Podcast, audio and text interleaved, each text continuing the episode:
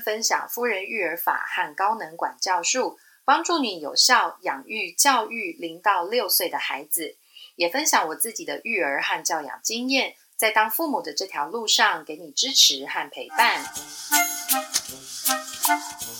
嗨，欢迎来夫人人生。上一周的节目呢，我们分享了协助让宝宝睡过夜的方法。让宝宝在夜间呢可以少吃一餐，然后连续睡眠八个小时。那这一周的节目呢，我们希望宝宝在夜间连睡八小时这件事情，可以再更进阶一点，能够连续睡眠十小时。好，这个是夫人育儿法的目标，协助宝宝拿掉夜间的两餐，可以连续睡眠十小时。好，那你可能会想问啊，为什么要让宝宝睡那么久呢？他有必要要睡那么久吗？或者是我看我的宝宝到了晚上九点十点，精神还是很好啊？我觉得他根本不需要这么早就上床睡觉。诶好，那夫人育儿法呢？希望能够让宝宝这么早就上床睡觉，而且能够连续睡眠时间这么长，有两个主要的原因。第一个原因是，呃，孩子的生长激素呢，大概在晚上八点会开始分泌。然后到了午夜左右呢，会进入分泌的巅峰。所以，如果我们能让孩子早一点上床睡觉，就能够把握住生长激素分泌的黄金时段。好，所以这个是呃，夫人育儿法希望让孩子在夜间能够有连续的长睡眠，而且早一点上床一个最重要的原因。那第二个原因是说，我们要让孩子习惯把睡眠集中在晚上。这能够呃让他养成一种早睡早起的生活习惯，可以配合家中成人的生活模式，然后让孩子可以跟着成人一起生活，而不是成人为了孩子日夜颠倒的作息被搞得人仰马翻。好，所以因为这两个原因，夫人育儿法呢，希望能够让孩子把睡眠的主要时间集中在晚上，然后有长时间的睡眠。那通常呢，宝宝在拿掉夜间的一餐之后，我们还是要能够维持他一整天作息的规律。还有更重要的是，他白天要能够有足够的清醒时间。清醒时间要多久才够呢？尽可能让他在白天的每一段作息可以清醒一点五到两个小时。那有的宝宝呢，他的体力呀比较好，他每一段作息可能可以清醒两个小时以上，他在夜间才比较能够容易睡过夜。所以呢，维持宝宝白天足够的清醒时间，是协助宝宝在夜间能够有连续长睡眠很关键的一件事情。好，那宝宝在夜间拿掉一餐之后呢，我们要将一天当中的其他四餐或者是午餐的奶量都适量的增加，因为宝宝会需要足够的奶量和热量去维持他夜间的长时间睡眠。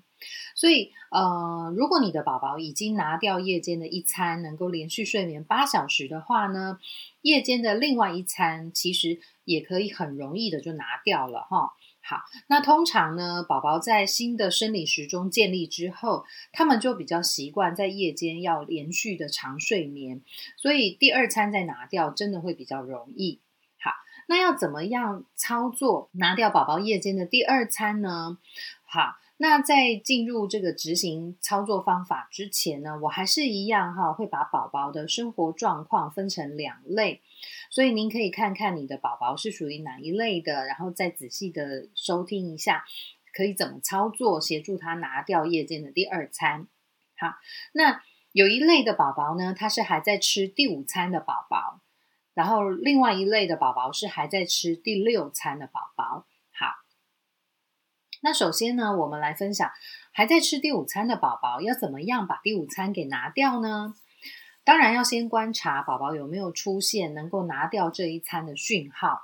所以，我们观察他是不是每一次啊吃几口他就睡着，然后叫不醒，没有办法继续吃奶，或者是你用平喂的话呢，他总是喝不到六十 CC。然后他就睡到无法再起来继续喝奶，像这样子的话呢，我们就可以尝试拿掉宝宝的这一餐了哈。好，那在第五餐的时间到了呢，我们不要叫醒宝宝，让宝宝继续睡。如果宝宝醒来开始讨奶的话呢，我们延迟回应他。那要记得，像上周我们说过的，是从宝宝开始嚎啕大哭开始计算时间，延迟回应他。我们等待大概十五到二十分钟。如果宝宝没有再一次的入睡的话呢，就把他抱起来喂奶，喂到他自己吃到睡着为止，再把他放回去睡。好，那所以呢，我们就持续的这个延迟回应的做法，大概一个星期左右呢，宝宝就可以顺利的拿掉这一餐了。但是如果你的宝宝他还是很固定的会在这一餐的时间点前后醒来讨奶。或者是说，他每一次在吃这一餐的时候，他都能把奶全部吃光，或者在吸吮的时候很有力气，就表示说呢，他还是需要这一餐的。那就请你呢，继续的维持正常的规律作息，按时的给宝宝吃这一餐。真的，如果说您希望宝宝可以把这一餐也拿掉，让他能够连睡十小时的话。呃，最重要的还是能够拉长他白天的清醒时间，可以在白天的每一段作息让他清醒两小时甚至更多。通常宝宝只要白天够累，他晚上大概就能够很顺利的呃拿掉夜间的两餐。好，那接着我们要分享的是第二类的宝宝，就是他还在吃第六餐的宝宝，要怎么样帮助他把第六餐也拿掉呢？好，其实通常啊，先拿掉第五餐的宝宝，第六餐再拿掉的时候，其实都很容易，因为第六餐的时间呢是在凌晨。那上个星期我们有说过，这个时间凌晨通常是人类的睡眠比较深沉的时候，所以孩子呢，他一直睡睡到凌晨这个时段的时候，他可能会想睡觉的感觉多过于想吃奶的感觉。所以宝宝可能会不愿意起来吃奶，就比较容易拿掉这一餐。好，但是第六餐要拿掉的时候，这个过渡期的处理会比较麻烦一点哈。我们详细的说明一下。好，第六餐的时间到了，不要叫醒孩子，让他继续睡。那如果宝宝醒来讨奶的话呢，我们尽可能的去不要回应他哭泣的状况。那当然，宝宝有可能会嚎啕大哭。那这时候，请妈妈、爸爸忍耐一下，宝宝有可能可以睡回去。但是如果宝宝真的哭到没有办法，他真的肚子很饿的话，我们尽可能的接近早上的第一餐的时间再喂奶是最好的。但是也有可能，孩子实在是太饿、太饿了，哭到爸爸妈妈都受不了了的话呢？我们可以将第一餐的时间提早三十分钟到四十五分钟，然后就给孩子先吃第一餐。但是在一整天的作息当中呢，我们要以十五分钟为单位，把一整天的作息呢拉回到原本作息表上的时间。好，那用这样子弹性的方式来处理，通常宝宝大概一个星期左右可以顺利的拿掉这一餐的。好，那请大家把握住这几个重点，就是持续的执行规律作息。白天呢，让孩子保持清醒的吃奶，而且确定他每一餐都有吃饱。每一段作息的清醒时间都能够维持在两个小时左右。我们如果能够确实的执行以上这些重点的话，宝宝多半在三个月以内都能够拿掉夜间的两餐，然后连续睡眠八到十小时的。好，那所以呢，呃，基本上能够规律作息的孩子，而且白天有足够清醒时间的孩子，在三个月以内，真的都能够连续睡眠十小时是没有问题的。当然，有一些孩子有可能他一直很需要在夜间吃一次奶。那你也规律作息也做了，拉长清醒时间你也做了，但是他还是一直在夜间需要吃一次奶的话呢，其实你也不用太担心，因为每一个孩子发展的速度跟状况都不一样，所以我们接受孩子的状况，呃，持续的陪伴他，按照时间喂奶就可以了。因为孩子在继续长大进入食物泥的阶段之后呢，他。能够从食物泥当中获得更多的热量还有营养，这让孩子在夜间呢就不会感到肚子饿，需要起来讨奶。所以，呃，等到进入食物你的阶段之后，孩子自然而然的是不会需要在夜间再起来吃奶的。好，那最后呢，说明一下，刚刚我们有提到的，如果第一餐的时间我们提早了三十分钟，甚至更多的时间给孩子吃奶的话呢，我们用十五分钟为单位的方式，哈，把作息调整回呃原本作息表的时间。那到底实际上要怎么操作呢？我比较细节的来说明一下，因为我自己是新手妈妈的时候，我听到这个方法也是完全搞不清楚到底应该要怎么操作哈。好，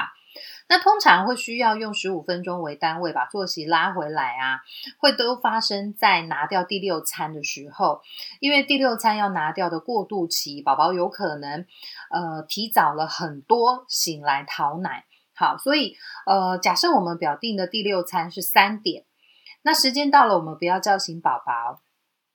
宝宝如果哭了要讨奶，他嚎啕大哭的话，我们尽可能忍耐一下，不要回应他。那但是孩子有可能真的哭不停，他哭到真的很饿很饿，但是原本作息表定的呃第一餐是七点。那你可能看孩子的状况，实在没有办法继续再撑下去的话呢，我们可以提早到六点十五分喂奶，提早四十五分喂奶。那如果第一餐我们提早到六点十五分喂奶的话，按照四小时一餐的这个间隔，应该是十点十五分就给孩子吃第二餐了。但是我们十点十五分呢，再延后十五分钟才给。就变成是十点三十分才给第二餐的奶，那原本表定的呃第二餐的时间是十一点，好，所以我们还有半个小时的差距。那接着到了第三餐呢，我们也是一样延后十五分钟才给奶，所以四个小时在十五分钟的餐具，就是下午的两点四十五分，我们才给第三餐的奶。那原本表定的第三餐的时间是下午三点，所以我们现在剩下十五分钟的误差，所以在第四餐的时候，晚上七点的时间，我们就把作息表给拉回来了。好，这就是用十五分钟为单位把作息表拉回来的方式。那呃，如果您这样子听我用说明用说的不是很清楚的话，那可能这个段落你可以重复的听两次或三次。或者是可以直接到夫人人生的网站上去找到睡眠的进阶训练的这一篇文章，然后呢有一个作息对照表，让你可以清楚的看到怎么样用十五分钟为单位的方式把作息表拉回到原本的作息时间。那当然呢，这种方法是因为我们在尝试拿掉宝宝的第六餐的过渡期才会使用的哈。所以，如果当宝宝的作息稳定下来之后呢，我们还是按照原本的作息表来喂奶，或者是你的宝宝还没有拿掉第六餐的时候，好，就是按照原本的作息时间操作。呃，如果说有时候妈妈早上睡过头了，或者是呃有事情忙不过来啊，延迟了。呃，喂奶的时间的话呢，尽量可以把误差压在三十分钟之内，这样子我们才不会花太多的时间把孩子的作息拉回来，也不会让孩子的作息乱掉，可以维持住孩子的稳定作息。好，那所以。在协助宝宝拿掉第六餐的时候，确实是会很容易有这种尴尬的状况发生，让爸爸妈妈很为难。就是距离第一餐的时间可能还有一个小时，那所以呢，如果真的是这样子的话呢，提早四十五分钟，甚至提早一个小时给第一餐是没有问题的。因为这样子的弹性处理方式不会是每天都发生的，所以我们可以用十五分钟为单位的方式把作息慢慢拉回来。在这种过渡期，有一个小时的误差是可以接受的哈。但是如果你发现宝宝总是会在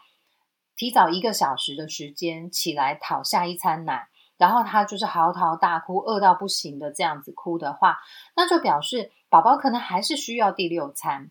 那就请按照作息表，还是一样，时间到了给奶，然后两到三个星期之后再尝试看看能不能拿掉这一餐。好，那我家的两个孩子呢，都是走早上七点的作息，也就是第一餐是早上七点，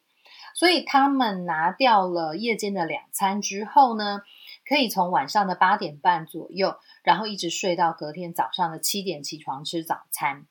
有这么长的连续睡眠呐，孩子的休息是很充分的，所以起床的时候多半都精神很好，笑脸迎人，然后精神好，心情好。在他们长时间的睡眠的这段时间呢，爸爸妈妈也能够有充分的休息。